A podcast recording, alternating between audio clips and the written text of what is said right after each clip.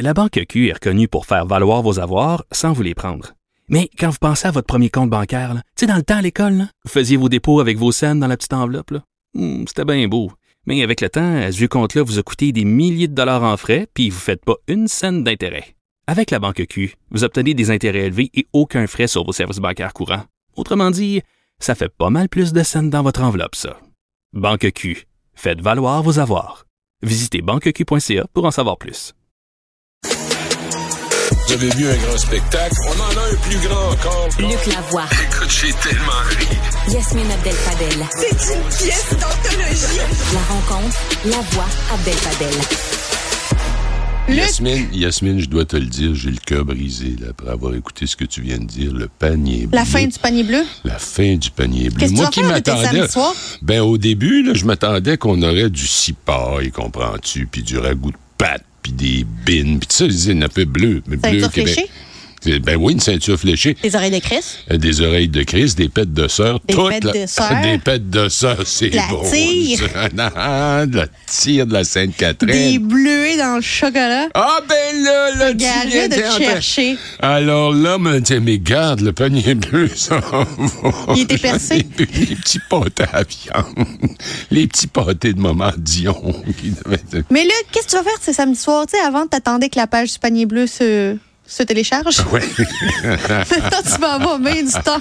Mais je me rappelle surtout de l'annonce, appelons-la pompeuse, en pleine pandémie, du ministre chasseur de faisans. Là, là. Pierre Fitzgibbon. Ah oui, c'est ça, c'est ça, c'est son J'oublie nom. souvent son nom. J'oublie son nom tout le temps. C'est comme, le, mémoire. c'est comme euh, le ministre Pinot Caron. Je suis toujours... Simon. Ah, mais... comme- je suis comme un traducteur simultané pour Luc Lavoie. Appelez-moi Google Translate. Hier, hier, à la télévision, je me suis emporté sur je ne sais plus quel sujet. Et puis là, ça, évidemment, ça avait à voir avec le fait que le Québec t'a humilié. Je Souvent m'en ça. rappelle plus beaucoup. Puis j'ai oublié ma recette. 1 800 humiliation. Alors là, immédiatement, j'ai reçu un messenger d'un auditeur qui dit qu'est-ce que vous faites de votre 1 800 humiliation, tu vois? Alors, bon, on n'est pas ici pour rire parce que c'est vraiment pas drôle ce qui est en train Non, de se passer. parce que le Conseil de sécurité vient de voter euh, pour demander un cessez-le-feu humanitaire immédiat pour la bande de Gaza.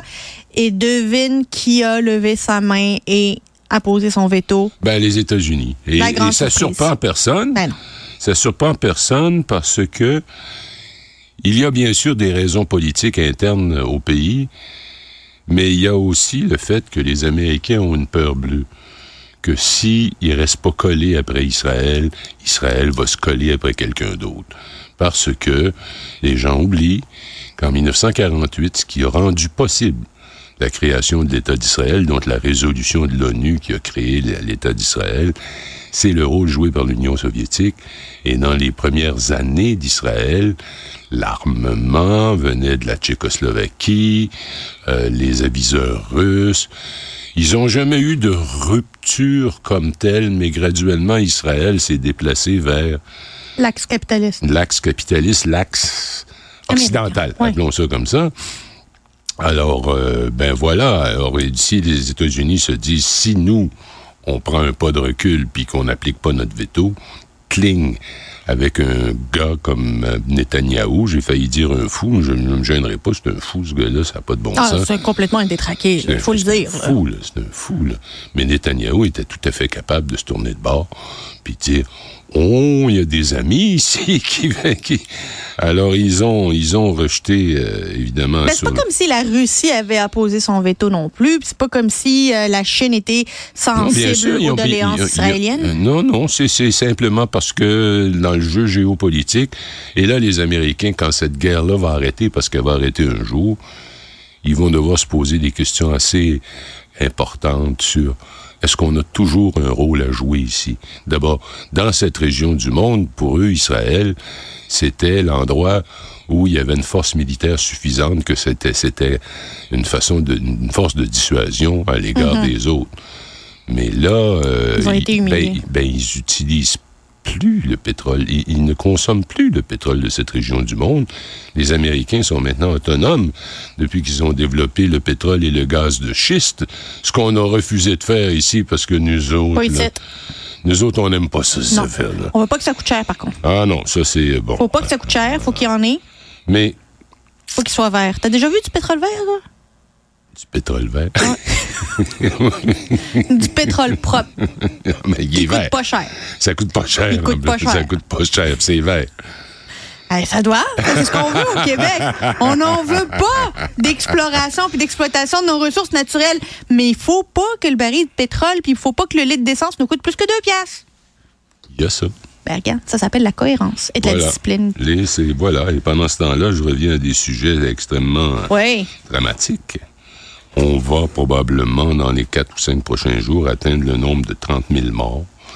Juste la nuit dernière, il y en a eu 103 à Gaza parce qu'Israël, avant de lancer sa grande offensive sur Rafah, que le monde entier essaie de les empêcher de faire parce qu'il y a un million, un million et demi de personnes entassées dans des tentes qui sont pas des vraies tentes, des toiles, n'importe comment, sont collés là à Rafah. À Rafah. Et ils peuvent pas se déplacer parce que, d'ailleurs, j'ai lu hier que 60% de Gaza n'existe plus, détruit Érasé. complètement rasé, comprends-tu? Et là, ce que j'ai trouvé aussi de drôlement euh, intriguant, c'est que l'Égypte veut pas ouvrir sa porte Non. aux réfugiés en question. Bon. Aux réfugiés, enfin, aux, aux Palestiniens qui sont en train de se faire canarder puis de se faire tuer. L'Égypte a un problème de surpopulation. L'Égypte a des problèmes politiques internes. Économique. Euh, oui, et euh, l'Égypte ne veut pas en entendre parler, sauf que, imaginons la scène suivante, t'as des grosses barrières, puis tout ce que tu peux imaginer, mais t'as un million et demi de personnes qui en même temps se mettent à sauter par-dessus les barrières, ce qui vont tirer dans le tas. Évidemment pas, ça, ça, ça n'aurait aucun sens. Alors ce qu'ils sont en train de faire sans l'avoir annoncé, c'est de créer une zone pour accueillir 100 000 réfugiés. Alors, on, on- voit des images satellites qui ont été prises, on voit la construction qui est en train de se faire.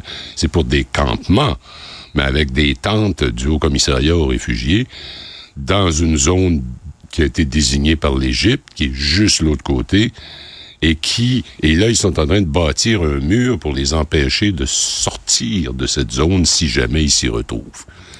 Alors, moi, je pense depuis le début, Yasmine, que ce que veut Israël, c'est que ces, Palestiniens-là sacrent leur camp, n'importe où. Comme on a vu l'ont- 13 ministres du gouvernement de Netanyahou assister à une rencontre qui demandait exactement ça. Ben, là. voilà. Alors, c'est ce qu'ils ont fait en 48. Ils en ont sorti 800 000 d'un coup. En 67, ils en ont sorti une coupe de 100 000 de plus. Ils ont occupé le reste du territoire. Et là, leur vision des choses, c'est, c'est pas très compliqué. On veut qu'ils sacrent leur camp. Alors là, on en a massacré 30 000. J'entends encore des analystes politiques, des commentateurs dans nos médias dire Israël a couru après. Ben oui, mais c'est vrai qu'il y a eu une attaque sauvage. tu veux dire les, les Palestiniens ont couru après? Ouais. Ouais, t'as dit ont Israël a couru après. Non? Non, non, les Palestiniens ont couru après. Mais quand tu dis ils ont couru après, bon, c'est vrai, il y a eu une attaque, puis il y a eu 1200 morts, puis c'est inacceptable, puis c'est scandaleux, puis barbare, puis tout ce que tu veux. On est obligé d'en avoir 30 000, 14 000 enfants. 14 000 enfants, selon l'UNICEF, Selon pas selon l'UNICEF. Hamas. Non, non, selon l'UNICEF, 14 000 enfants. Moi, j'entends pas beaucoup de personnes être, euh, être scandalisées par le fait que 14 000 enfants sont morts. C'est les mêmes personnes qui vont nous Ouais. rappeler que 40 enfants ont été tués par le Hamas et je dénonce les enfants qui ont été tués par... En fait, je dénonce tout massacre que- qu'a fait le Hamas. Et on dirait que ces 14 000 enfants n'existent pas dans la tête de certaines Et, personnes. et ces gens-là, depuis donc le, à peu près la mi-octobre, se font massacrer, savent plus où aller, sont en train de devenir fous. Quand et là, ça va et là, le finir, là? programme, le programme, euh, le programme alimentaire mondial a suspendu sa distribution de, de- de son aide, principalement alimentaire. Pourquoi? Parce que là, c'est le chaos complet. Et les gens s'entretuent, les Palestiniens, parce qu'il y a un morceau de pain, là, puis il y a 50 personnes qui le veulent. Alors, ils sautent dessus. Alors, c'est devenu le chaos, la folie. Imagine les enfants qui ont survécu, qui ont de 10 père. ans aujourd'hui. Là. Tout ce- comment tu penses qu'ils vont avoir une vie? Quelle sorte de vie vont-ils avoir? Et Israël devrait arrêter de déconner parce que Et évidemment, avant que je réponde au parce que, peut-être que je lui répondrai pas, mais présentement, Netanyahou, il y a au moins 50% de la population de juifs israéliens qui ne veulent plus de lui. savoir de lui? Alors, il- et tu as des journaux encore comme un des grands quotidiens, Haaretz, qui sont sans pitié pour ce qui est en train de se passer dans, dans, dans, dans la bande de Gaza. Euh, donc, ils vont devenir un paria. Penses-tu? Ben oui. Je je veux dire, écoute, l'Arabie Saoudite, là, avant que tout ça se déroule, était sur le point de faire une annonce en grande pompe de la normalisation des relations entre l'Arabie Saoudite et Israël, avec échange d'ambassadeurs et tout. D'ailleurs, c'est probablement une des raisons qui a motivé le Hamas à lancer cette attaque-là pour empêcher que cette normalisation ait lieu, parce que eux, le Hamas, il n'y a pas de entre deux. Ils veulent faire disparaître l'État d'Israël de la. Méditerranée jusqu'à jusqu'à la frontière de la Jordanie. Alors, cette catastrophe, combien de temps elle va durer? Et il se passe toujours le même phénomène quand il y a des guerres dans le monde avec les médias modernes. Les gens finissent par être immunisés. Au Ça début, plus, hein? effrayant. Ensuite, c'est pas drôle. Puis à un moment donné, on attend que la, la nouvelle passe, là, parce que Comme c'est l'Ukraine.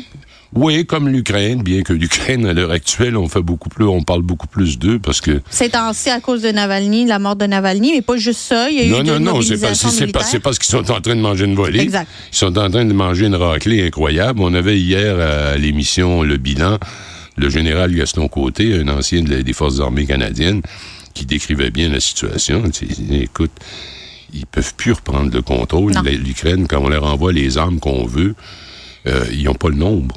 Ils n'ont pas assez de gens. Il y a 40 millions d'habitants, puis l'autre bord, les Russes en ont 140 millions.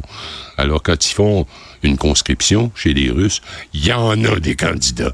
Quand Ah oui. ils en font une du côté ukrainien, mais là, il y a de Ils sont moins- déjà toutes là. ils sont déjà toutes là ou morts, parce qu'il y a eu beaucoup de morts aussi. Alors ça, cette espèce de d'immunisation qui, qui se produit, c'est triste, mais c'est comme ça. Luc Lavoie, espérons que ça va se régler plus tôt que tard. Salut. Bye bye.